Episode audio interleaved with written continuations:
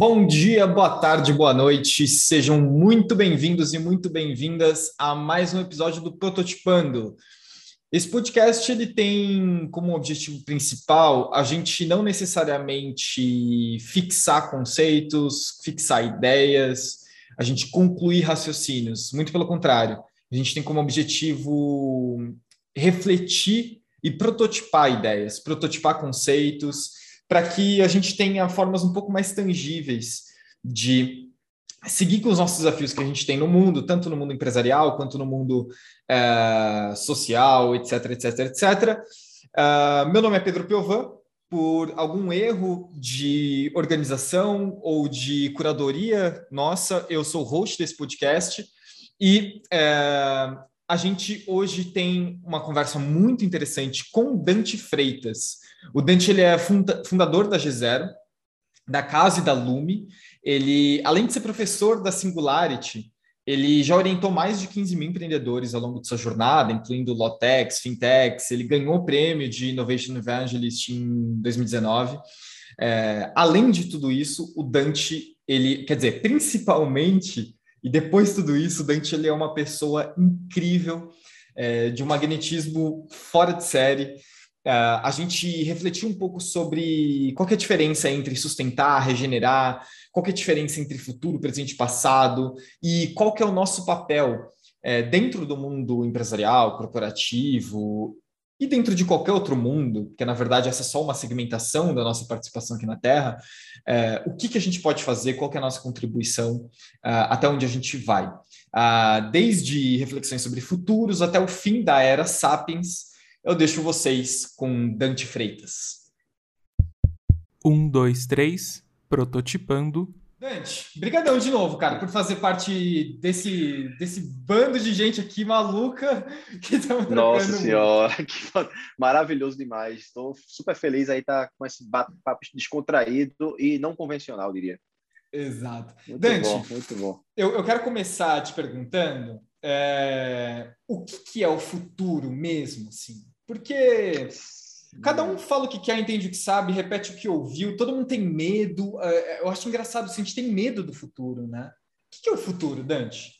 Nossa senhora, cara, eu, eu, a gente sempre fala aqui no Gravidade Zero que é, o futuro ele sempre parece ser mais sexy do que o presente, sabe? Então as pessoas se sentem atraídas por ele, né? Vivem muitas vezes a vida nele, né? No futuro. Uhum toda a conversa no presente é sobre ele, né? Então eu, eu, eu fico é, cada vez mais é, é, é, pensando o seguinte: eu acho que é, a cada dia que passa eu tenho uma convicção e com tudo que a gente está vivendo que, porra, velho, a gente vai aprender melhor a trabalhar e e, e, e, assim e ficar atraído né pelo presente pelo presente. O futuro é, o futuro é da margem a, a, eu acho um instrumento fantástico do ser humano que é a imaginação. Então acho que isso para mim é fantástico você ter o poder da imaginação para é, criar futuros possíveis é, e muitos desses futuros possíveis principalmente quando você olha o contexto geral hoje ele, realmente ele pode vir a dar medo né ele tem tudo diante dos desafios que a gente está vivenciando ele é o futuro possível é a gente ser dominado pela máquina é um futuro possível? É possível, sim. É, é possível um, um, um futuro de polarizações? É possível. Mas também é, um, é possível um futuro de amor, é um possível um futuro de convergências. É possível um futuro que a gente fala de multilogias e não de ideologias. Né? Então a gente fala muito aqui do futuro do futuro e o futuro futuro para a gente mais mais mais assim dentro do coração mesmo aqui é sobre você cada vez mais voltar para casa é quase um back to basic. Então, acho que o futuro do futuro, ou seja, depois que a gente passa esse futuro que todo mundo está discutindo, muito além dele, é tudo sobre a gente se encontrar e se achar, sabe? É quase que a gente está cada um dando seus loops e suas voltas e voltas e voltas. E nessas voltas e voltas é tudo apenas sobre os quem sou, né? Sobre descobrir realmente quem sou, né? Enfim. E a gente, uns é, é, andam milhas, outros andam metros, outros andam quilômetros, enfim, e acaba que talvez é, o futuro do futuro ele é de fato um caminho de, de nós sermos humanos, de, de, de, a gente sair de um modelo de sociedade para um modelo de humanidade, né? Porque sociedade ainda é sistema, né? Sociedade ainda é o extrato, né? Digamos assim, com um conjunto de regras de como tem que se comportar, que não necessariamente você é você na sociedade, né? E, e eu acho que esse, esse pular essa cerca, né? Desses sistemas que a gente está vivendo hoje é, tem conta muito sobre futuros possíveis, que são futuros é, que eu diria que tem muito mais a ver com você, de fato, encontrar a humanidade. Então, assim, assim eu sou muito mais otimista, eu ac acredito muito no potencial humano, né? E eu tenho muita coisa para falar aqui sobre isso, né? Sobre esses futuros possíveis, sabe? Eu, assim, é, eu não sei se a gente vai trocando aqui, mas eu diria que é, assim uma das grandes das grandes é, é, apostas é que a, a, tecnologia ela caducará né eu diria é até, é, o caducar tecnológico quando as pessoas dizem pô que loucura né? que maluco velho é, eu digo que o caducar tecnológico ele é uma das, das do, ele faz parte desse futuro é porque hoje a gente ainda se surpreende né, com a evolução tecnológica. Parece que ela ganha muita pauta e muito protagonismo em nosso momento, porque eu acredito que a gente está ainda quase no finalzinho, no rabo do cometa ainda da, de impactos que foram, realizados, que foram ainda remanescentes da Revolução Industrial. É como se a gente ainda tivesse com ela impregnada em nossa alma. E a pauta principal de uma revolução industrial, que foi inteligente, fantástica no momento que aconteceu, no timing que aconteceu, enfim, etc., com todas as suas, suas, suas é, digamos, conquistas, ela, ela, ela remete muito à máquina como protagonista, né? A era da produtividade, da eficácia, da eficiência, do feedback, né? Então, sempre muito linguagem de máquina, digamos, adentrando o mundo empresarial, as nossas vidas, né? Que tudo tem que ser com gestão do tempo, né? E quando a gente olha tudo isso, é tudo muito pautado do mundo das máquinas e não do ser humano. Então, é como se a gente tivesse se distanciado é, encantados e seduzidos né, por, por, por isso, né, pela própria criação, e todo o futuro que a gente constrói, ele é pautado um pouco nessa pista. Né? É como se a gente estivesse vivendo sempre atrasado, mas o interessante é que somos nós mesmos, mesmo que criamos tudo isso, mas a gente está sempre atrasado diante da nossa criação. Então, alguém sempre conta uma história que eu tenho que saber mais sobre aquela história, eu tenho que me manter atualizado para me manter no, no processo, né? digamos assim, para eu estar dentro do jogo, do processo. Então, assim, quando a gente deixar essa, é, é, de, de, se surpreender, né? não deixar de se surpreender, que é magnífico os artefatos tecnológicos, mas quando a gente tiver a consciência que é muito mais sobre o humano, a gente vai começar a entrar muito mais na potência humana, e se surpreender com quão potentes somos e quão desconhecido ainda é a potência humana. Então, acho que ainda nascerá, virar esse capítulo de que é, é, a potência humana ganhará muito mais né, protagonismo, e aí você tem um caducar tecnológico, onde a tecnologia vai estar no lugar dela como utilitária, como cinto de utilidades, e a gente vai sacar e usá-la simplesmente para que a gente possa praticar muito mais a arte, né? A arte, eu digo em todo, a arte não é o pintar quadro, cantar música, o dançar balé, não é só isso. A arte é em tudo aquilo que você faz, você vai fazer bem, você vai fazer porque você sabe fazer, porque você tem competência, tem DNA para isso, né? E, e, você vai ser um artista naquilo, mesmo que seja para entregar um relatório. Mas vai ser um relatório maravilhoso, entendeu? Um relatório surpreendente, eu diria. Mas é uma questão transitória, sabe, Pedro? Eu acho que é uma questão transitória que a gente está vivendo. Então é muito mais de consciência, como se a gente estivesse vivendo ainda um delay de consciência, né? Uma assimetria de consciência entre as pessoas, né? E por isso que eu acho que o futuro ele ganha é um pouco desse, desse, desse protagonismo também junto com a tecnologia, né? Porque é a principal pauta, né? Hoje da humanidade, né? Enfim, a gente queria adivinhar as coisas, né? Enfim. É. A minha sensação, Dante, é que a gente está num daqueles últimos regurgitares dessa dessa cultura que vai, vai ficar para trás, né? Que é a cultura da máquina em primeiro a, ao homem, né? É, que gerou uma série de benefícios, sem dúvidas, mas a gente chegou no limite, né? Eu é, sinto perfeito. que, socialmente, inclusive, a gente está ainda naquelas últimas regurgitadas mesmo, né? Naquele ainda extrato do, do, do, do podre, né? Que, inclusive, é um cenário muito fértil para a inovação, né? Quando a gente chega no fim, né? Eu estava vendo, Dante, não sei se você viu isso, cara. É um, um documentário no Netflix que chama Fungos Fantásticos. Cara, fantástico, velho. Vi, não só vi, como a gente teve uma experiência na Singularity foda. A gente ah. tem um cara que tá. Porque, porque os, os, fungos são os conectores, é a internet da natureza, né? Isso. Então, eles são os conectores da internet. Então, até saiu há pouco tempo, agora faz nem um mês, né? Mas a gente, em 2019, a gente conheceu um cara lá na Singularity, né? Então, eu e Renan, a gente passou três meses no programa do GSP, né? Que é o Global Startup Program, que é o principal programa da Singularity University, que, para quem não conhece, foi fundada pelo Google e pela NASA, né? Com o Peter Diamandis e o Ray Kurzweil. E naquele processo, naquela ocasião, cara já tem, já tem é, é, pessoas criando comunidades né? E essas comunidades, esses territórios, são totalmente alimentados, né? são totalmente regenerativos, biorregenerativo. Né? Então, é, tudo é muito circular, tudo é muito na natureza, muito mais natural do que normal. E lá eles usam, eles têm a tecnologia e estão cada vez mais estudando e se aprofundando nessa questão dos fungos, né? Do quanto as aves se comunicam, né? Que tem a ver com a biomimética também, né? Que traz toda essa tecnologia já natural. Então, de fato, se você parar para pensar, quase toda a nossa criação ela, ela é pautada e baseada na natureza. É, é, no, é, é no que já existe, né? Então a gente consegue tangibilizar e criar a coisa, né? Então a gente a partir da do, do nada, a partir da pesquisa da, da própria ciência, ela transforma algo observado e algo que está aí em combinando coisas, em transforma em coisas que são úteis para o sistema humano, né? É, que a gente criou, entendeu? Mas assim, a natureza, de fato, ela, mais uma vez, é um dos grandes futuros. Por incrível que pareça, ao voltar para casa, a gente vai perceber que a natureza, de fato, a potência humana e tudo isso que a gente está falando já está conosco, né?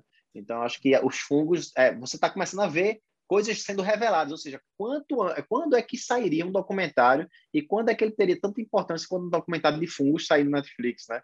De, falando sobre, é, né? E, e, outros documentários que estão pintando aí, né? Documentários Sim. sobre espiritualidade, documentários sobre ganhando espaço de discussão no mundo. Mas o do fungos é fantástico. É, fantástico. Porque, porque eu acho que o interessante nesse documentário, pelo menos onde me tocou muito, né, Dante? É, me tocou muito no, no, em ver que o extrato, né, o chorume, ele dá vida, né? Ele tem um potencial gigante de vida. E que conecta um pouco do, com, com, essa história que a gente está conversando aqui do regurgitar, né? Eu acho que, putz, a gente está vendo. É, tem muita coisa boa acontecendo no mundo, fantástico, incrível. Tem muita coisa ruim acontecendo no mundo. É, e que a gente já viveu outros tempos, enfim, uma certa a, a, analogia é, uma certa intensidade né, nesse sentido. E, mas eu, eu acho que a gente está indo também para esse lugar, Dante. E aí uma pergunta que eu te faço, é, que estou bem curioso para te ouvir sobre isso, que é, normalmente a gente coloca o futuro como esse lugar abstrato, né? esse lugar ainda idealizado, ou um lugar mais conectado à utopia, que tem a sua importância. Perfeito. Mas na tua fala, eu vi que tem muita tangibilização, porque a gente só está retornando para o que já existe, né? É isso aí. É, exatamente, é, é, é interessante isso, né? E, e, e você é, ainda é interessante porque ainda existe uma incompatibilidade, eu diria, é, em conversar sobre isso, porque isso não dá dinheiro, parece.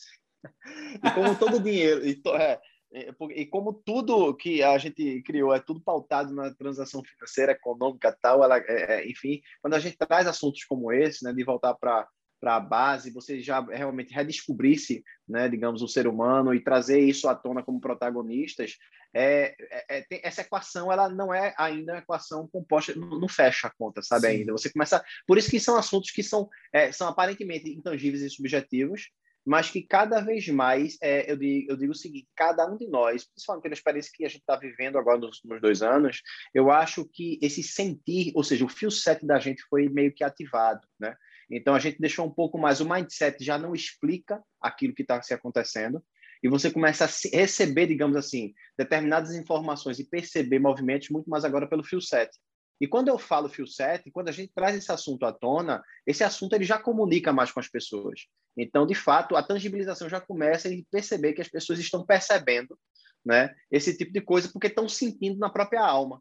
Então, eu diria que a gente evolui de, de, de tentar ser, ser, sermos resolvedores de dores do mundo, né, que foram criadas por nós mesmos, para a gente buscar cada vez mais resolvedores da alma né, humana. Então, acho que é, é, é, é, um pouco dessa, dessa, dessa evolução. E quando eu falo em dores da alma, significa que tudo aquilo que a gente manifesta, tudo aquilo que a gente faz, seja através de um negócio, por exemplo, que você abre, ele precisa estar, de uma certa forma, não apenas resolvendo as, as dores do mundo, que são. A, imagina, dores do mundo são é, todas as inconveniências que nós geramos para nós mesmos. Então, se você mora numa cidade grande, você, cidade grande, tem os benefícios e tem os malefícios. Né? O trânsito, é, o tempo que você passa para desgaste que você tem de correr, o barulho, que o silêncio é quase um bem de luxo, né? Na cidade. Então tudo isso é inconveniência e se cada vez se propõe criar negócios que tentam resolver problemas como esse, né? Então, assim, só que isso, imagina, é um loop infinito de, de, de mais do mesmo. Acaba que você gera mais negócios de conveniência para resolver as inconveniências geradas por nós mesmos, mas me parece que quando eu olho esse ciclo, esse loop, e percebo que por trás dele tem uma curva de aprendizagem da evolução humana, é como se eu evoluísse muito mais devagar se eu optar por seguir sempre esse caminho. e sempre esse caminho do sistema que a gente criou. Então, quando você se desconecta um pouco desse, porque esse caminho aqui já tem, tem ansiedade, tem angústia humana, tudo isso é dor de alma, tá? O medo, a angústia, a ansiedade, é aquele negócio, independente de eu ser um empresário de sucesso, eu estou angustiado. Então, não tô, meu negócio ele não está ele não tá trazendo, ele não resolve minha dor, mas ele atende ele resolve dores do mundo. Ele gera produtos que ajudam as pessoas a viverem melhor, talvez, mas ele não tira minha angústia sabe? Então, quando eu, quando eu tô num negócio como esse, que eu tô angustiado, mas eu tô fazendo um bem no mundo, na superfície, tem alguma coisa que não faz sentido, talvez. E eu começo a dizer o seguinte: qual é o negócio que lhe conecta, ou qual é o ritmo que lhe conecta e que não lhe dá angústia, que lhe cura desse processo, né? Que faz sentido para você estar tá nele, sabe? Então, eu, eu começo a perceber que existe um movimento muito mais profundo e a tangibilização vem a partir dessa primeira consciência de você começar a ter, por exemplo, empreendedores que passam a criar coisas que façam que não que não se tornem uma prisão para eles, ou seja, é você criar a sua própria alcatraz, né? Então, muitos empresários e empreendedores que a gente vem conversando é como se estivessem presos sem conseguir sair da rotina que eles que eles estão, mesmo que eles sejam bem-sucedidos financeiramente, né, nisso, mas eles estão angustiados com uma série de coisas e eles desejam parar alguma hora, algum dia, né? Então, isso é para mim uma contracultura. E quando você tem essa consciência e liga isso aqui, para mim já começa a tangibilizar. Você já começa a ter uma reflexão, uma provocação, um processo de, mudança. Eu preciso mudar. O como eu ainda não sei, porque é difícil. Você precisa talvez criar um novo sistema que talvez nenhum desses sistemas que nós criamos agora eles não eles estão compatíveis com a vida humana. Então é como se eles estivessem se tornando incompatíveis com a vida humana. E quando você busca a solução para você sair disso, você não encontra porque ninguém desenhou nada para você sobre isso. Então, esse é o grande Sim. bug da história. É porque a gente está na transição, que é o dilema da página em branco, que eu sempre falo. Existe uhum. uma página em branco, que ela é em branco, porque ninguém escreveu a história ainda, ou seja, você não tem, é, não tem, não tem para quem perguntar para onde eu devo ir. Mas tem uma página em branco que é para você escrever sua própria história. Você está sendo convocado para ser autoral, né, o autor dela. E isso meio que perturba digamos assim, é, é, é, perturba todo o status quo do, do, do, do humano que está habituado ao assistencialismo, ao emprego, ao trabalho, à previsibilidade. Né? Isso é muito Mas não louco, perturba né? o então, artista, né, Dante? Ou perturba? Ele é, esse aí é o transgressor por natureza. Esse cara é o, é o herói da. Esse cara. A verdadeira resiliência é essa. Você acabou de pegar isso. O único cara que eu olho para ele, assim, é como se essa era também eu poderia chamar a era que está se abrindo agora para gente é uma era de ascensão dos artistas. É exatamente isso. Como a gente voltou no começo, a arte, lá do começo que eu te falei. Uhum. O artista que se manteve fiel ao seu fio set, ao seu coração. Ele não pode não ter ganhado dinheiro nenhum. Pode estar ali tentando, é, mantendo a arte dele, tocando ali na esquina, na calçada, no metrô, não importa, mas ele está lá. A, ele, a transgressão significa cada vez mais você ser coerente com você dentro e ser, mesmo que seja incoerente fora. O que acontece nesse mundo que a gente desenhou é que tem muita incoerência com você dentro, você se fere muito para ser coerente fora. Isso é a questão da sociedade. E você foi bem cirúrgico, você acabou de falar. O artista, ele pode ter a dor né, de não estar tá incluído, né, digamos assim, e não ser reconhecido né, no mundo, no sistema que a gente criou. Né? E, e, aí você tem apenas as celebridades que conseguem se manter no processo, né? Uhum. Você tem um efeito de celebridade que é a distorção que não estou dizendo que é bom ou ruim, que é o certo ou errado, tá? É uma reflexão. É uma celebridade talvez seja é, é, é, é uma coisa, enfim, é uma, é uma distorção ou então, sei lá, um como se fosse tipo, porra, eu tenho tanto artista porque só um é celebridade, né? Sim. E, sim. tá entendendo? É muito, é muito, tem muita coisa a ser questionada. Pô, como assim? Por que isso, né? Será que, será que isso é uma questão mercadológica mesmo? Tá entendendo? Você ter um só Neymar, você ter uma só Beyoncé, ter uma só, sei lá, sabe? Como se tivesse, uhum. porque tem um dentre mil? Ah, porque aquele cara é talentoso. Mas será que não tem tantas pessoas talentosas assim? A gente sabe, então tem muita coisa que parece ser muito mais distorção do próprio sistema que a gente criou, que eu, mais uma vez, não é que, é, que seja bom ou ruim, uhum. mas é, no minimamente é, é, curioso você investigar e, e, enfim. Mas eu acho que é isso aí, artista é o caminho. É, e, e acho que hoje, né, Dante, é, esses sistemas eles estão é, se horizontalizando e ganhando uma, uma, uma, complexidade, assim, eles podem se cruzar, pode criar um novo sistema, pode tirar, você pode fazer um microsistema ali com 10, 15 pessoas, né? É, a gente já está com um nível de, de, de, amplitude que permite a gente é, prototipar o sistema que a gente deseja viver, né? Isso que eu acho que é muito interessante, né? É maravilhoso. E, e ao mesmo tempo desafiador, porque é tudo isso, é, inclusive o prototipar, né, ou seja, o experimentar, o trazer, muitas vezes não é sobre o seu tempo. Né? As coisas estão acontecendo, existe evolução nesse processo. Só que ele não é no teu tempo, no tempo que tu quer, é no Cronos, né?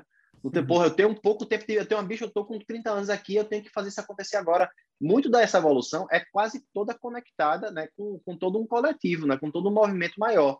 Então, assim, é, é, às vezes é difícil. Então, mais uma vez, é, é muito desafiador né, para nós. Então, assim, basta. É, é, muito mais sobre você seguir de fato seu fio 7 para você é, trazer, criar talvez esse, esse, esse, novo modelo, né?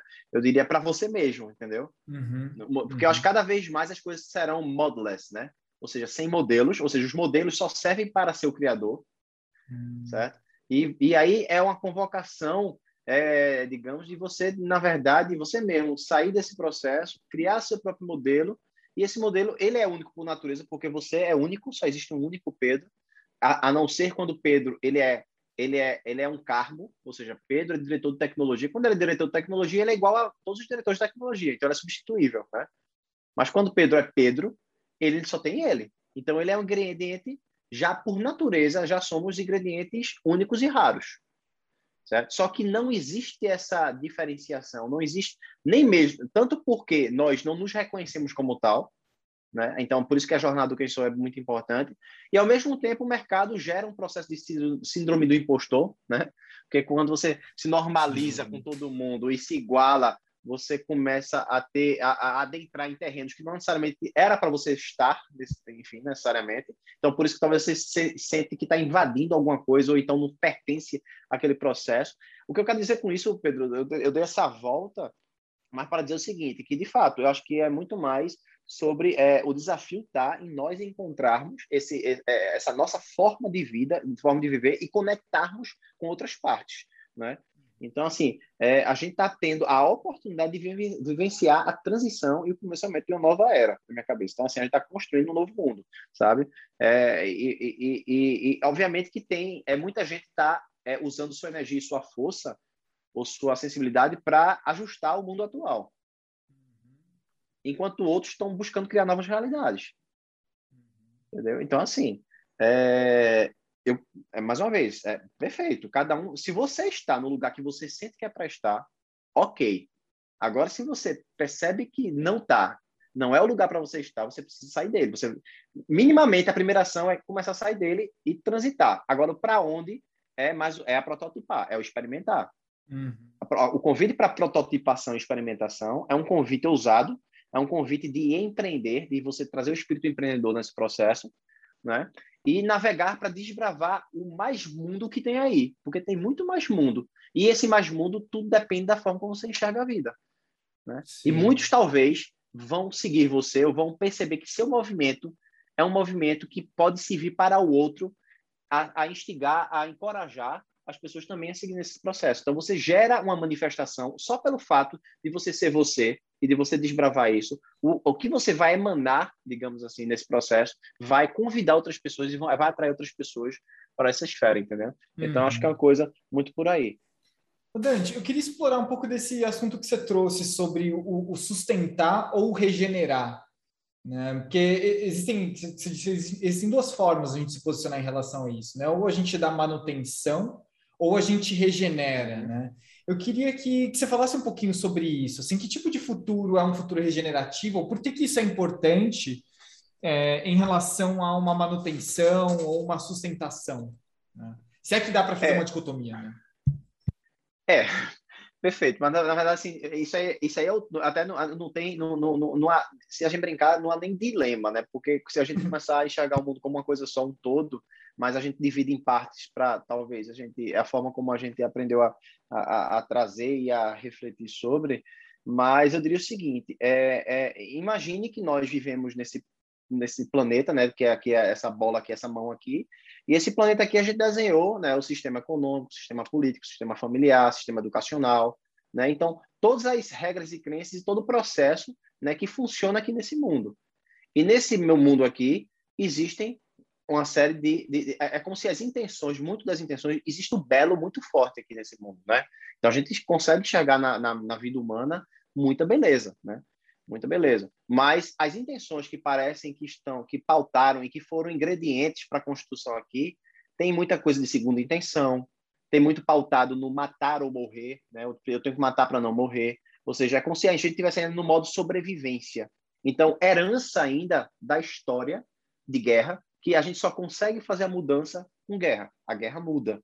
Alguém tem que morrer para aquilo ali fazer entrar em vigor, sabe? Alguém tem que perder a vida. É quase que eu tenho que dar meu sangue de fato. Inclusive essa expressão ainda é muito usada, né? Para que aquilo possa vir a acontecer e a vingar, né? Eu diria o seguinte, né? Para é, aí você vê as histórias para trás. Então a gente tem, tem uma herança não só de, de, escravidão, como de guerras, como de é, conquistas, poder, dinheiro, conquista de território, arenas. Né? Então, existe, eu acho, uma memória e uma ancestralidade muito presente ainda, né? que é, a gente, obviamente, tá, cada vez que a gente caminha, a gente talvez venha a se distanciar disso.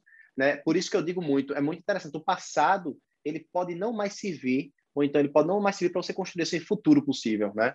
E talvez eu acho que o movimento não é mais sobre reformar algo ou reinventar algo. Porque quando você reforma, ou seja, você tenta ajustar aquilo que a gente estava falando, você é como se você estivesse pintando a parede da sua casa, mas o tijolo é o mesmo.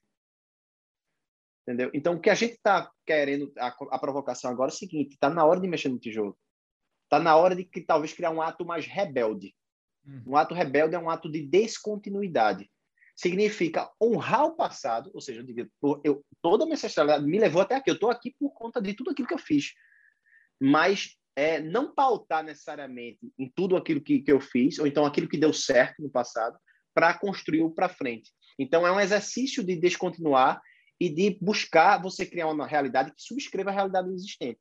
Né? Porque eu quero dizer o seguinte: é, muito do passado foi pautado, como eu estava falando, dos ingredientes, então tem as segundas intenções, a falta de confiança é muito presente, ou seja, por isso que a gente precisa de relações contratuais, né? o, o dinheiro ele, ele tem, é o centro do, do poder, né? então as pessoas, então assim, as, tem, muito, tem muita desconfiança, tem muita coisa por trás de tudo isso aí, que é pautada no medo, talvez, humano, né? Entendeu? O medo de morrer, o medo de não sobreviver, né? o medo de uma série de coisas. Eu acho que o medo afasta a nossa essência. Então, eu acho que é o seguinte, trazendo esse processo de, de, de descontinuidade, é, essa realidade que a gente precisa criar é uma realidade em que a gente possa perceber que nós, de fato, estamos vivendo a vida, porque é quando a gente conversa né, com, com as pessoas, e, e por experiência me, mesmo, própria mesmo, né, eu fui, fui passei 15 anos na, na, carreira executiva também, né? E a gente vê que, é, que, que tem coisas que não pertencem, né? A gente que não faz sentido eu estar ali. E quando eu pergunto a mim mesmo aquilo que não faz sentido, eu começo a trilhar um novo caminho. Então, quando eu começo a descartar aquilo que não faz mais sentido para mim, eu busco aquilo que possa vir a fazer sentido, mesmo que eu não saiba o quê. A, a única certeza que eu tenho é que isso não faz e que eu preciso sair dali. Aí, ou você constrói sua casa sobre aquilo e aprende a lidar com aquilo ali, mesmo que seja desconfortável. E aí vem muito a falar do meu pai, que quando conta a história da, da vida dele, é que ele construiu tudo com muito sacrifício. Então, isso é uma outra pergunta que eu faço. Por, por que a gente tudo tem que ser com sacrifício? E quando a gente constrói as coisas com sacrifício, a gente distancia-se do sacrifício. O sacrifício é a nossa missão sagrada que a gente tem aqui na Terra. Uhum. Eu acho que cada um de nós tem missões aqui na Terra. Tem, a gente, é, é uma sintonia da gente com a gente mesmo. É simplesmente pelo fato de nós não precisarmos sermos personagens ou gerenciar aquilo que nós não somos para, de fato, assumir a nossa identidade e ter a coragem de viver essa vida.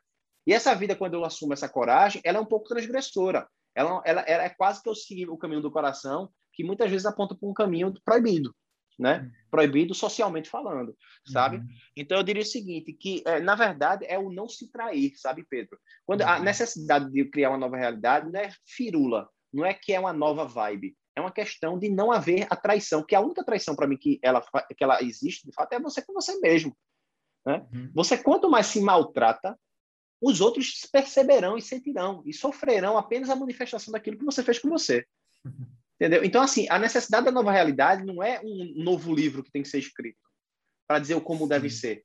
É nada mais do que você buscar a sua própria autenticidade com você. Se você basta você cuidar de você, né, digamos assim, para que você manifeste para aqueles que estão ao seu redor aquela energia e, aquilo, e aquela sua verdade, velho. Aí você vai ter conexão, aí você vai começar a criar um mundo de colaboração, de coletividade. Você vai hum. deixar a massificação e a competitividade né? Porque, mais uma vez, a Revolução Industrial traz muito espírito de massa, ou seja, o governo foi criado para governar a massa, a educação educa a massa, as empresas vendem produto para a massa, nós acabamos nos comparando com a massa e a massa ela não é ninguém. Né? Você transformou a humanidade numa massa. E não existe. Nenhuma evolução entre você sair da massa para colaboração e para coletividade. Não tem esse salto, né? Depende, isso aqui passa por uma individualidade, o reforço da individualidade de cada um. Um processo de cura mesmo das relações humanas. Sabe? Então, isso aqui dá espaço para conexões verdadeiras e com conexões verdadeiras e intenções verdadeiras sem segunda intenção, você cria uma colaboração, coletividade e você começa a criar esse novo mundo. Então, eu diria que parte de você. Então, você não precisa se preocupar em resolver o problema do Brasil. É isso que eu quero, quero dizer. Porque as pessoas dizem o seguinte, pô, Dante, depois dessa pandemia, o Brasil não vai mudar, não. Ah, não vai mudar o Brasil. Mas não, você, o Brasil não existe. O Brasil é uma representação geográfica, política. Na verdade, Sim. você existe. A pergunta não precisa ser o Brasil. A pergunta é em primeira pessoa. É, eu vou mudar?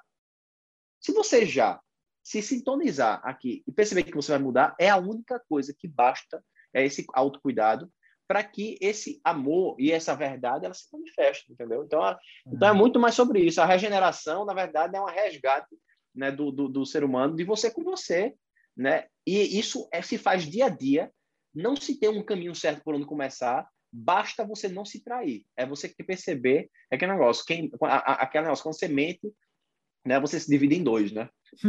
e você começa Sim. a gerar vários, vários vocês que você vai ter que gerenciar. Então, é um pouco sobre isso, sabe? É, eu, eu, vejo, Dante, que a, a gente a gente está sendo desafiado a, a liberar um pouco do nosso pacto narcísico, né? Um pouco dessa ou até desse delírio de grandeza, de achar que dá para é, vamos salvar o Brasil, nós precisamos salvar. Putz, gente, assim já, já vimos que deu ruim, né? Assim, não, não, existe, não existe essa figura, né? Existe, existe, eu concordo super com você. Existe você, existe a relação que você tem com os animais à sua volta, as pessoas à sua volta, né? É isso que, que realmente vai fazer a diferença na realidade. Na frase de um amigo meu, que eu gosto muito, Dante, é... foi a primeira vez que eu, que eu fui dar consultoria, fui com ele, e eu tava naquele negócio, era uma, uma corporação, e aí eu tava naquele negócio, não, né? Vamos de boa pinta, eu tava muito naquilo, vamos, né? Vamos, vamos, vamos se, assim, vamos fazer direito, negócio que bonito, né? Tudo. E aí quando eu falo bonito é pausterizado, né? Que se encaixa naquela caixinha do, com os mesmos jargões, as mesmas palavras, né? É, que tem um certo valor, eu não tenho dúvida nisso.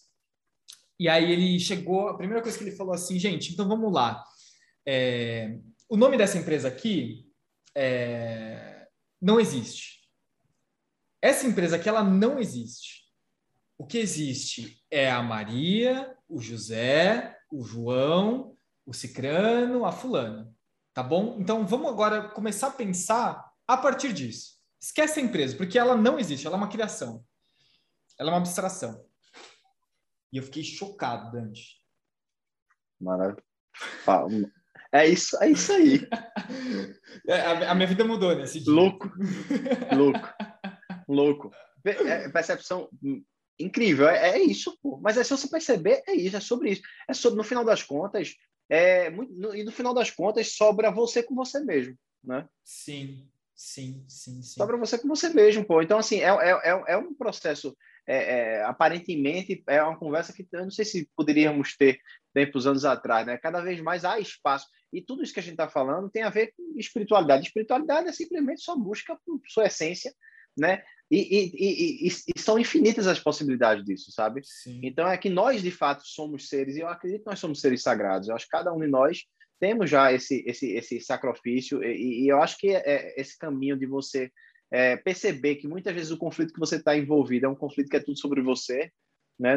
O outro ele só está ali coadjuvante e está ali, é, digamos assim, uns são espelhos super límpidos que vai refletir exatamente aquilo que você é. Outros são espelhos mais foscos, né? Que eles denunciam alguns pontos que você precisa talvez melhorar, sabe? Mas é se você Sim. perceber que os outros apenas estão ali, mas são espelhos totais, como isso você já sabe, é, é, é, a psicologia já sabe disso há muito tempo, mas eu quero reiterar que é muito mais sobre reforçar essa individualidade, né? E, e tirar das coisas que a gente criou, né, a responsabilidade, né? Então não é sobre a economia tem que gerar mais empregos, né? Das empresas, não sei o que, tá, tá, tá. então é tudo a, toda a fala é a fala pautada em fortalecer toda a infraestrutura criada por nós.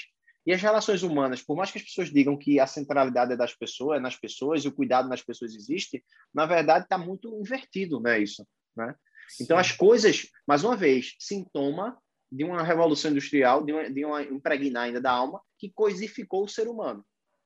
Então, se você parar para perceber, na própria universidade, na escola, né, se você teve a oportunidade de passar para a universidade, ou enfim, qualquer que seja a escola, você percebe que a escola ou a universidade é uma concentração de seres humanos incrível por metro quadrado. Só que a gente faz muito pouco uso disso. A gente só tem um recreio ou intervalos e olhe lá, a gente conversa com os outros. A gente está muito mais trancado em salas, está estudando pelo livro, que o autor pode até inclusive estar tá lá, mas não está, enfim. Tá, é, é, é é o estudo sobre, é o estudo através de coisas para aprender sobre coisas, para que no final dessa jornada a gente talvez venha se relacionar com as pessoas. A gente percebe que nesse caminho das coisas a gente tem que se relacionar com as pessoas. Então é interessante que tudo é pautado na coisificação e você deixa o principal ativo, que é o ser humano que está ali, à sua disposição. Aí você sai de uma escola e universidade apenas com dois amigos, três amigos, onde você tenha 5 mil pessoas todos os dias durante cinco anos na sua vida. E aquelas 5 mil pessoas tenham toda a solução da sua vida para você se perceber. Quero Só mais que sagrado, né, Dante? Quero mais sagrado. sagrado. eu, eu acho que essa é uma discussão boa, Dante, porque a gente, a gente muitas vezes olha para sagrado uh, com um olhar ou moral religioso, né? ou só religioso, ou só moral, enfim.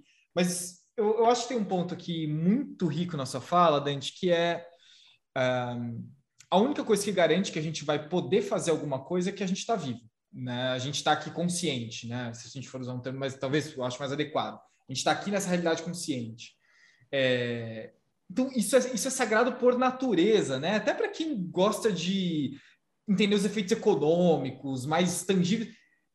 As coisas só podem existir porque a gente existe, né, Dante? Eu acho que é uma coisa meio óbvia, mas é importante de constatar porque isso dá um pouco a noção de valor. Ah, então, peraí, a minha tela do computador, o meu celular não é tão valioso quanto a minha existência, a minha vida, né? A gente começa a dimensionar um pouco isso, né, Dante? Que eu acho que é um pouco dessa balização que está faltando. Pois é, e aí você vê, é um ato, é um ato seu, né? Seu com suas máquinas, com seus equipamentos, né? É um processo de tipo assim, eles estão no lugar deles e você está no seu, você se protagoniza, você se auto coloca -se nesse, nesse, nesse, nesse lugar, né? Então, é, eu diria que de fato é, a gente teve experiência na Dinamarca, né? Que ainda nesse mesmo nesse mundo, ela é uma sociedade pós-digital, assim classificada, né? Enfim, é uma sociedade também é que foi caracterizada como um dos países mais felizes do mundo, não sei o que, papapá.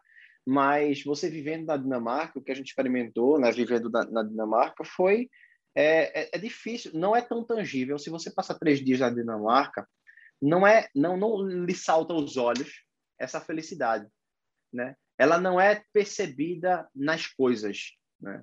Você não consegue tirar conclusões né, para perceber assim, como assim essa sociedade é uma sociedade feliz, é uma sociedade pós-digital, até que você dá tempo de relação com, a, com o país.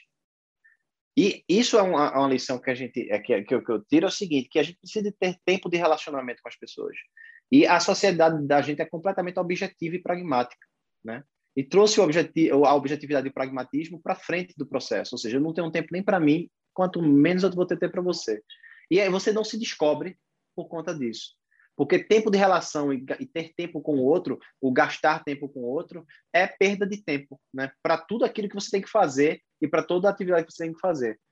E isso convida para um, um, um, um, outro conceito completamente que desconforta muito nesse mundo, que é o do ócio, né?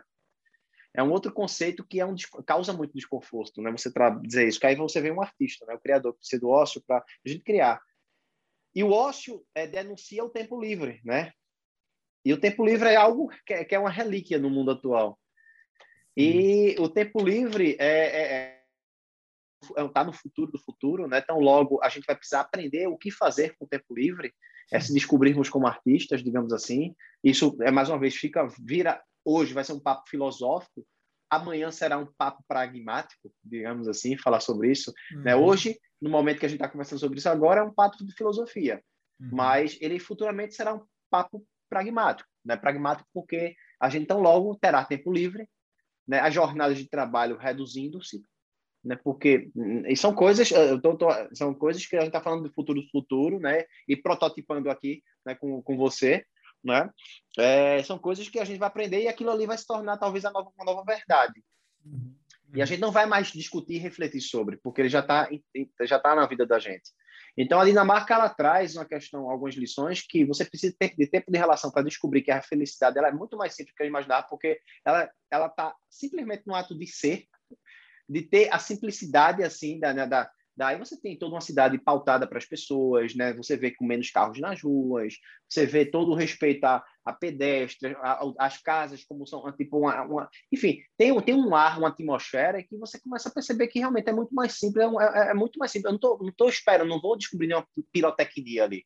Sim. Eu olho, olho, olho, vivo, vivo, vivo ali na Dinamarca e não vou descobrir pirotecnias. As pessoas têm o rio lá, dinamarquês, né, que é uma palavrinha-chave deles lá, que é o se eu estiver lavando prato, eu estou agradecendo a vida ali, porque eu estou lavando prato e minha família está ali e faz parte da vida. E eu incorporei aquele estado de estar ali lavando um prato maravilhoso e estou feliz da vida simplesmente por estar ali, entendeu? Então não tem nenhuma firula, não tem nenhuma ah, a galera sorrindo, né? Então a felicidade ela é caracterizada por pessoas sorrindo. E mais uma vez, e equação para mim de felicidade, se eu tivesse que colocar na equação, é igual a alegria mais tristeza. Né? Ela não sub, a tristeza não é não é não sai não é subtraindo, né? Então é somada. E quando você percebe isso, você entende esse tipo de felicidade. Ela está a todo momento à disposição e basta de fato a gente enxergar e encarar é, a, a vida como esse doce salgado, né? Como uhum. esse processo que faz parte do todo.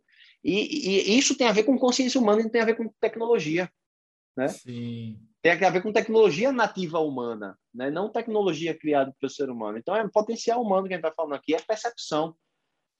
Sabe? Então, assim, é, é, é, então, assim eu acho que, que, resumindo a história, são coisas que é, a gente vai estar tá vivendo aqui a vida, aqui eu você, né? Então, tem as gerações, então, é, o Brasil, né? A população global é uma população que está ficando cada vez mais é velha, né?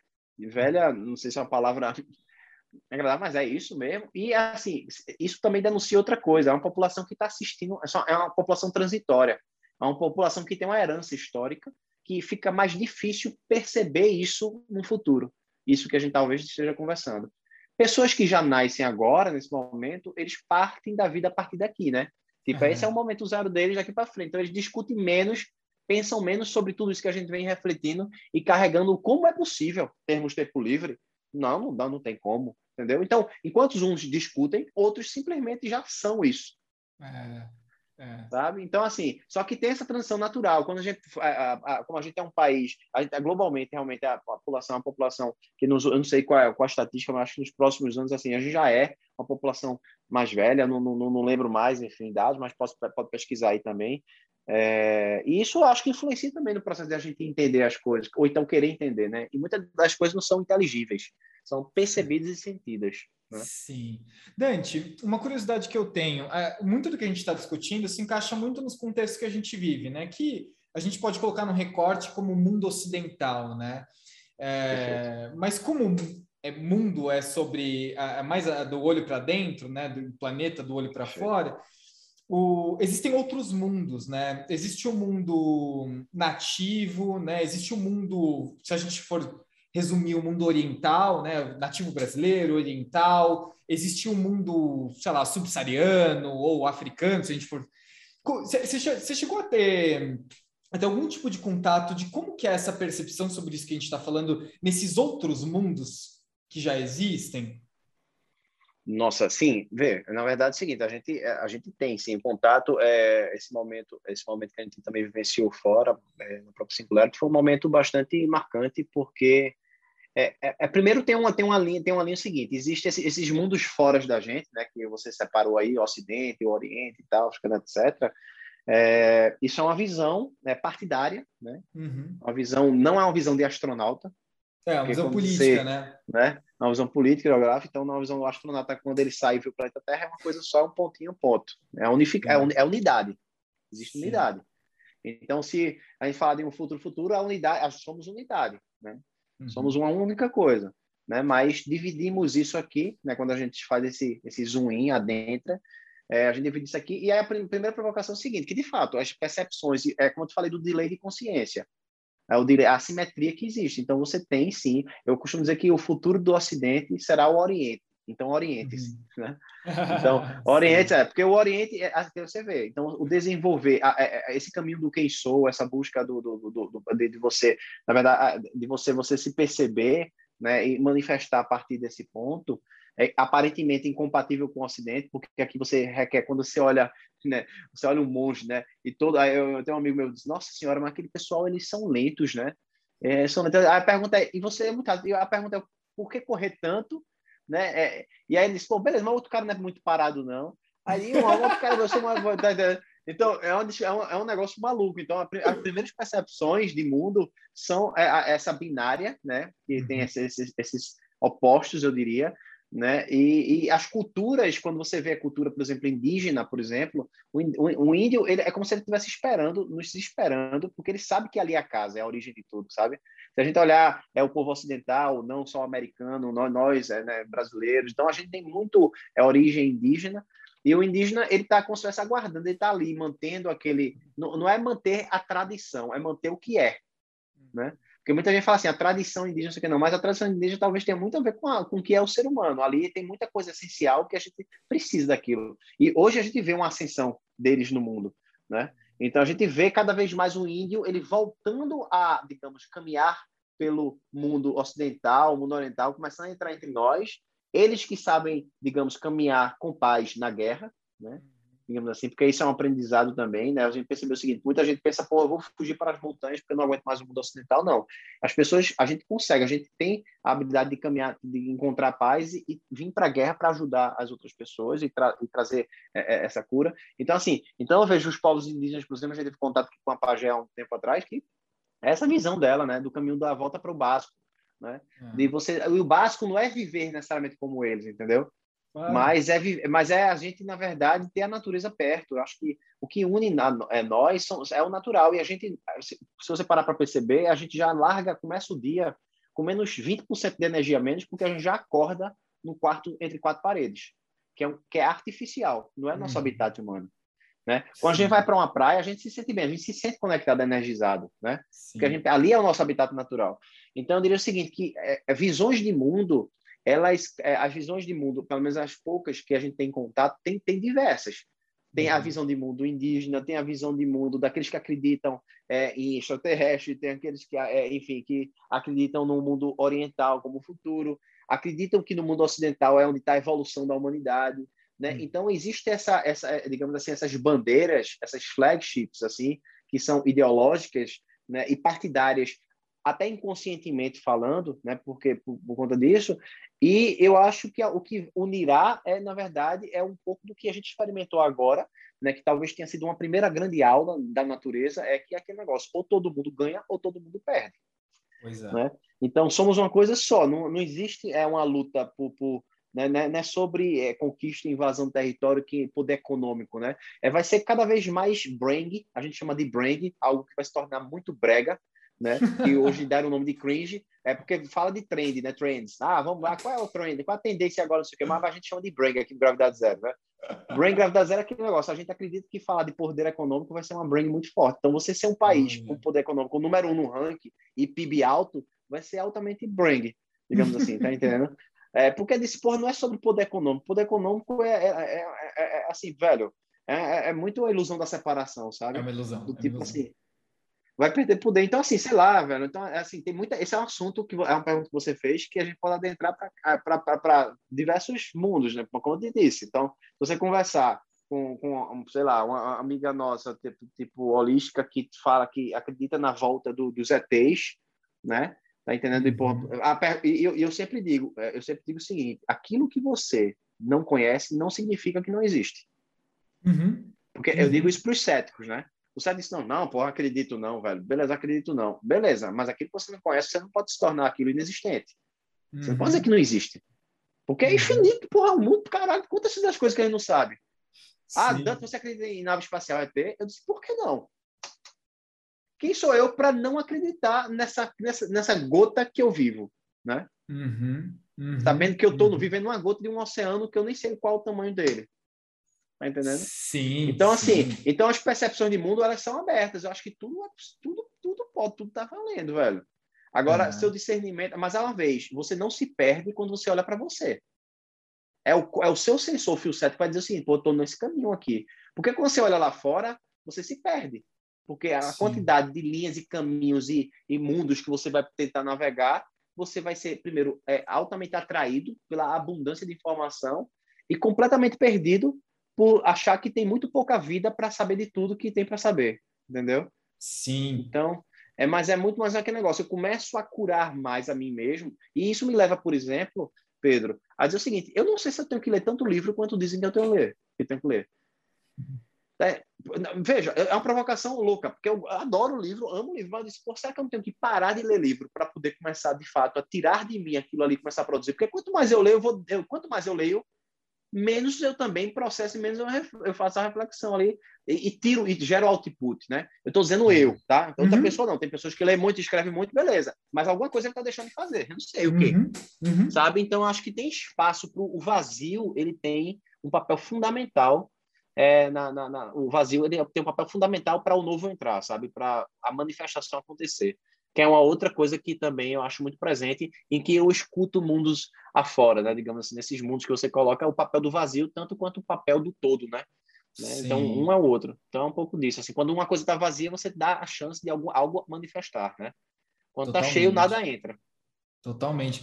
Dante, eu, eu assisti com muito atraso, acho que foi esse fim de semana, os final de semana passado, eu assisti Interestelar, com muito atraso. E... Tá falando do seu tempo. Eu... e, e, eu acho que uma coisa legal é que o rapaz, né, assim, falando muito grotescamente, né, rapaz faz o diabo a quatro para conseguir sair da Terra, passa por, por um buraco de minhoca, cai. Aí, aí, não, é verdade. Ele vai para um mundo que tem uma onda muito louca que deixa, né? Aí ele aí ele vai para um outro mundo para depois se jogar num buraco negro. E aí quando ele é. se joga no buraco negro, ele entende que era ainda dentro dele que ele tinha que ficar, né? É, eu achei isso do cara.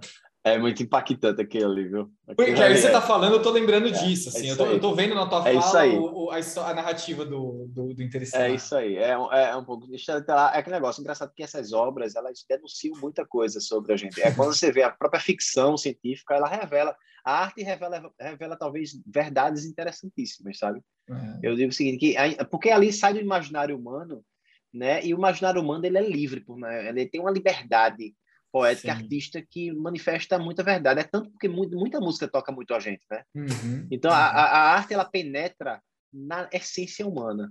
E quando você vê cenários desses construídos, como esse próprio filme, e trazer uma verdade contada dessa forma, de uma forma brilhante, como é, como é o próprio filme, cara, eu digo, cara, velho, porra, isso aí, isso aí, isso aí, isso aí mesmo, velho. Isso aí. É por aí que existe. É. é, não vá pirar, não. Não vá pirar, não, mas o negócio existe. É. Mas pode começar a pirar um pouco, né, Dante? É, é, deixa, é, deixa pirar e você, é, tipo, não se perca, né?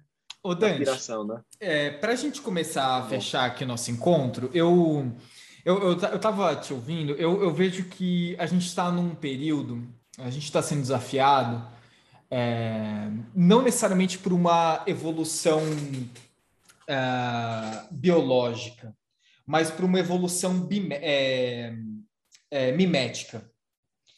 Eu, eu, eu, eu, vejo que o que está em crise são os nossos mitos. Né? É, e vamos pegar o, o, tempo. Eu acho isso muito incrível. Assim, é, o tempo ele é um mito que a gente e nesse mito a gente tem que sempre estar tá contra ele, né? É, a gente sempre tem que estar tá contra o tempo, correndo contra o tempo.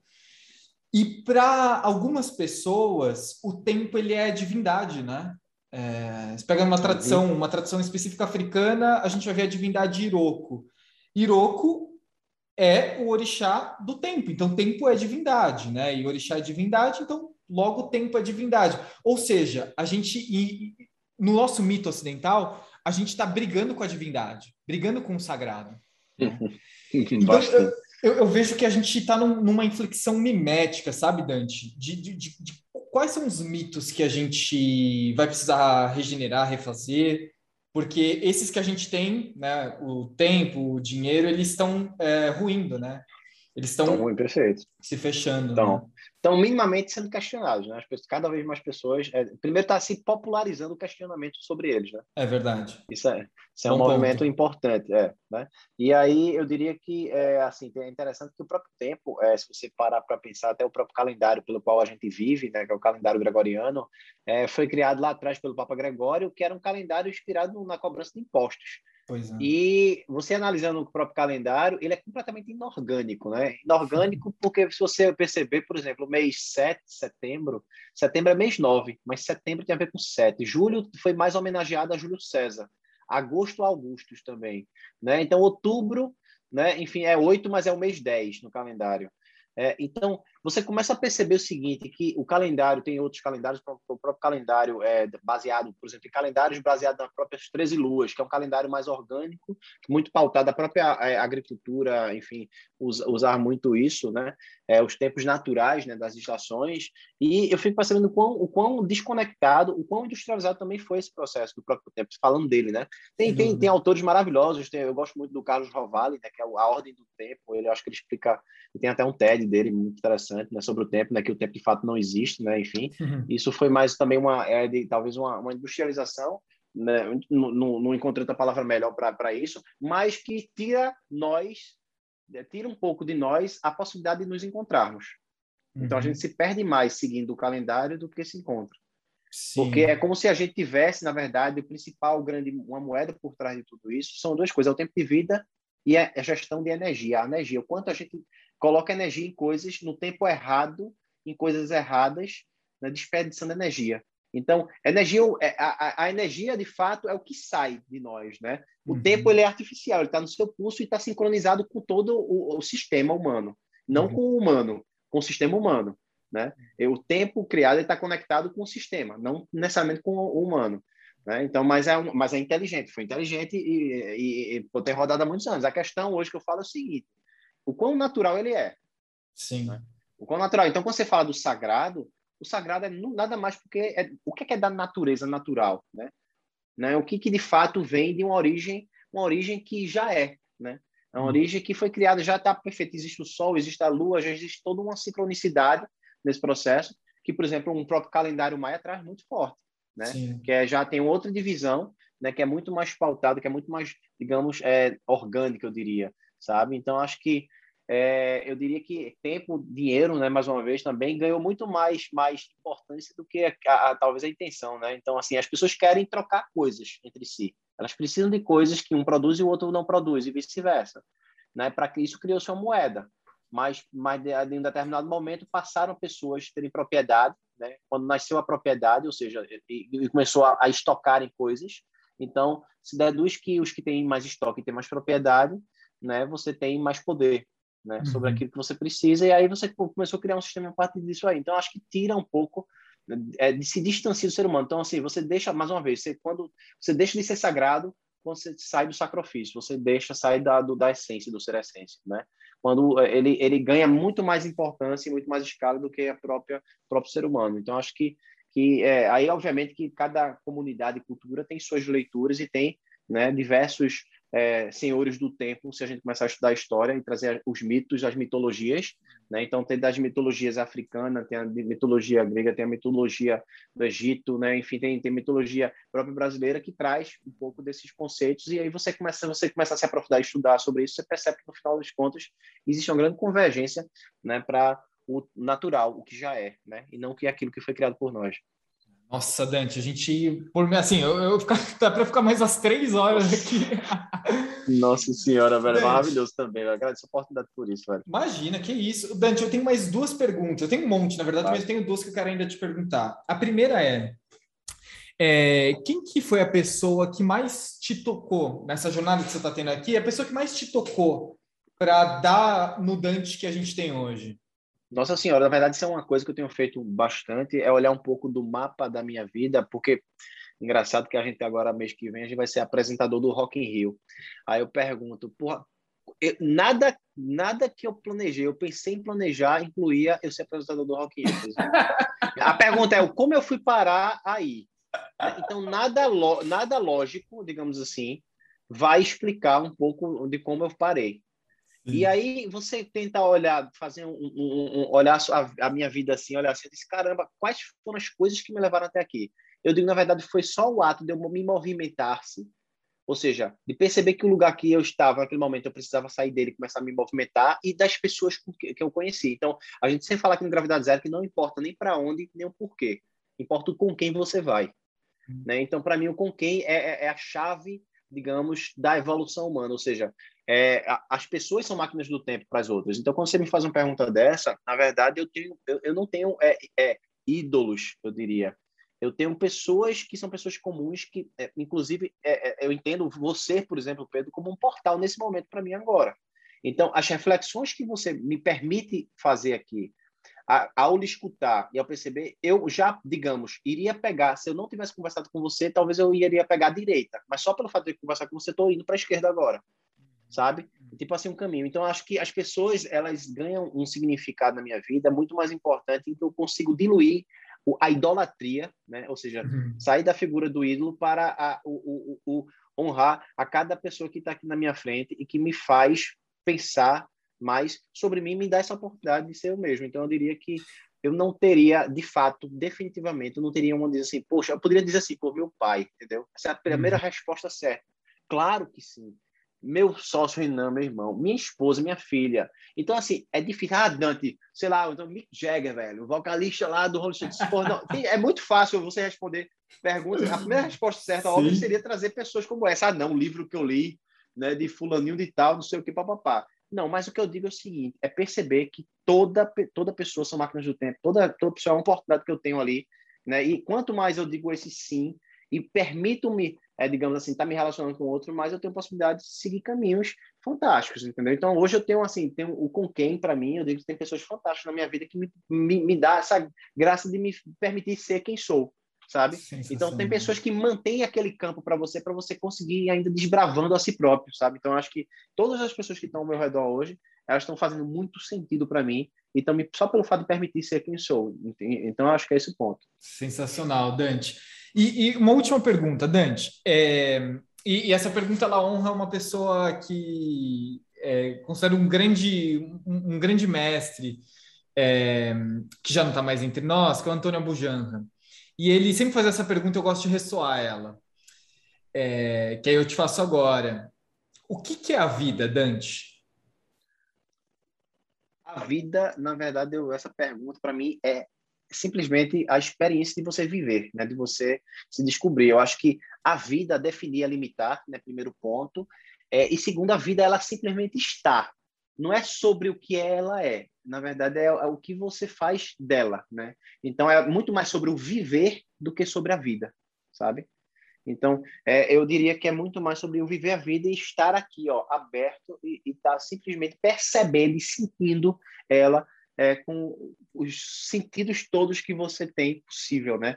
Principalmente, mesmo na tristeza, perceber que a tristeza faz parte do processo, são mensageiros para você ali, e você acolher aquilo ali, e você cada vez mais aprender a lidar com esses sentimentos, que a princípio são sentimentos ruins, né? Mas são sentimentos que apenas estão ali tentando te ajudar a ser melhor, a fazer tu evoluir, né? Saber que os sentimentos são bons são para celebrar também.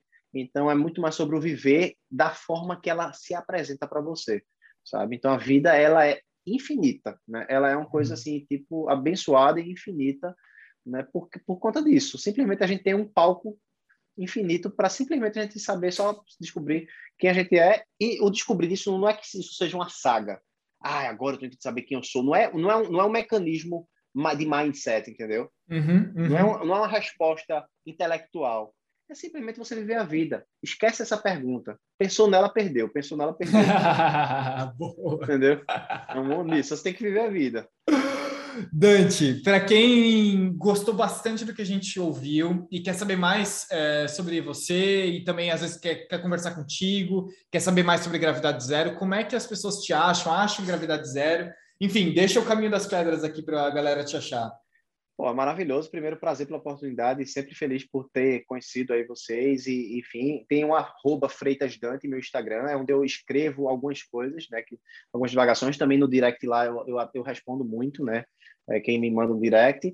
O arroba G0 oficial também, quem é sobre Gravidade Zero, que é um movimento que para a gente cresceu Foi um movimento 2020 que a gente tem uma comunidade hoje de mais de 500 mil pessoas, né? Junto com nosso queridíssimo Murilo, né? Que criou a turma, criou o Reaprendizagem Criativa e abriu a turma Gravidade Zero. E a gente juntos, num momento totalmente desafiador, a gente criou essa comunidade natural, orgânica, sem nenhum tipo de intenção. Gravidade Zero é um momento de libertação, um momento de desconstrução pessoal mesmo, meu junto com o Renan, é, e a gente não tinha pretensão nenhuma de, de se tornar assim empresa, enfim. Então ele extrapolou e é o que é e acabou-se. Então é, é mais no Instagram, né? Enfim, para chamar lá e uhum. a gente manda. Aí tem site, tem coisa para caramba. Acho que já basta. Né? No YouTube tem alguns vídeos, meus também, né? Se você prestar no tem alguns vídeos. E é isso. E manda um direct tá tudo certo. Muito bem, pessoal. Essa foi a nossa conversa com o Dante. É, eu espero que você esteja com N epifanias na sua cabeça, assim como eu tive. Uh, eu quero deixar aqui, uh, inclusive, né, aproveitando o Merchan, falar um pouquinho sobre Epifania, que é a nossa comunidade, é a nossa comunidade de educação continuada. Então, é, é uma comunidade que a gente tem no Telegram, em que lá a gente publica uma série de ferramentas de inovação, a gente publica pílulas de inovação toda semana com um boletim de notícias sobre inovação. A gente tem spin-offs do Prototipando, spin-offs do Passeio, que é a nossa revista. Então, se você quiser dar uma olhada em como que funciona a Epifania e quiser fazer parte dessa comunidade, dá uma olhada aqui uh, na descrição desse episódio, vai ter o link da Epifania, uh, em que você pode saber um pouquinho mais sobre ela. Gente, no mais é isso. Uh, um abraço para vocês e eu espero vocês no próximo episódio. Tchau, tchau.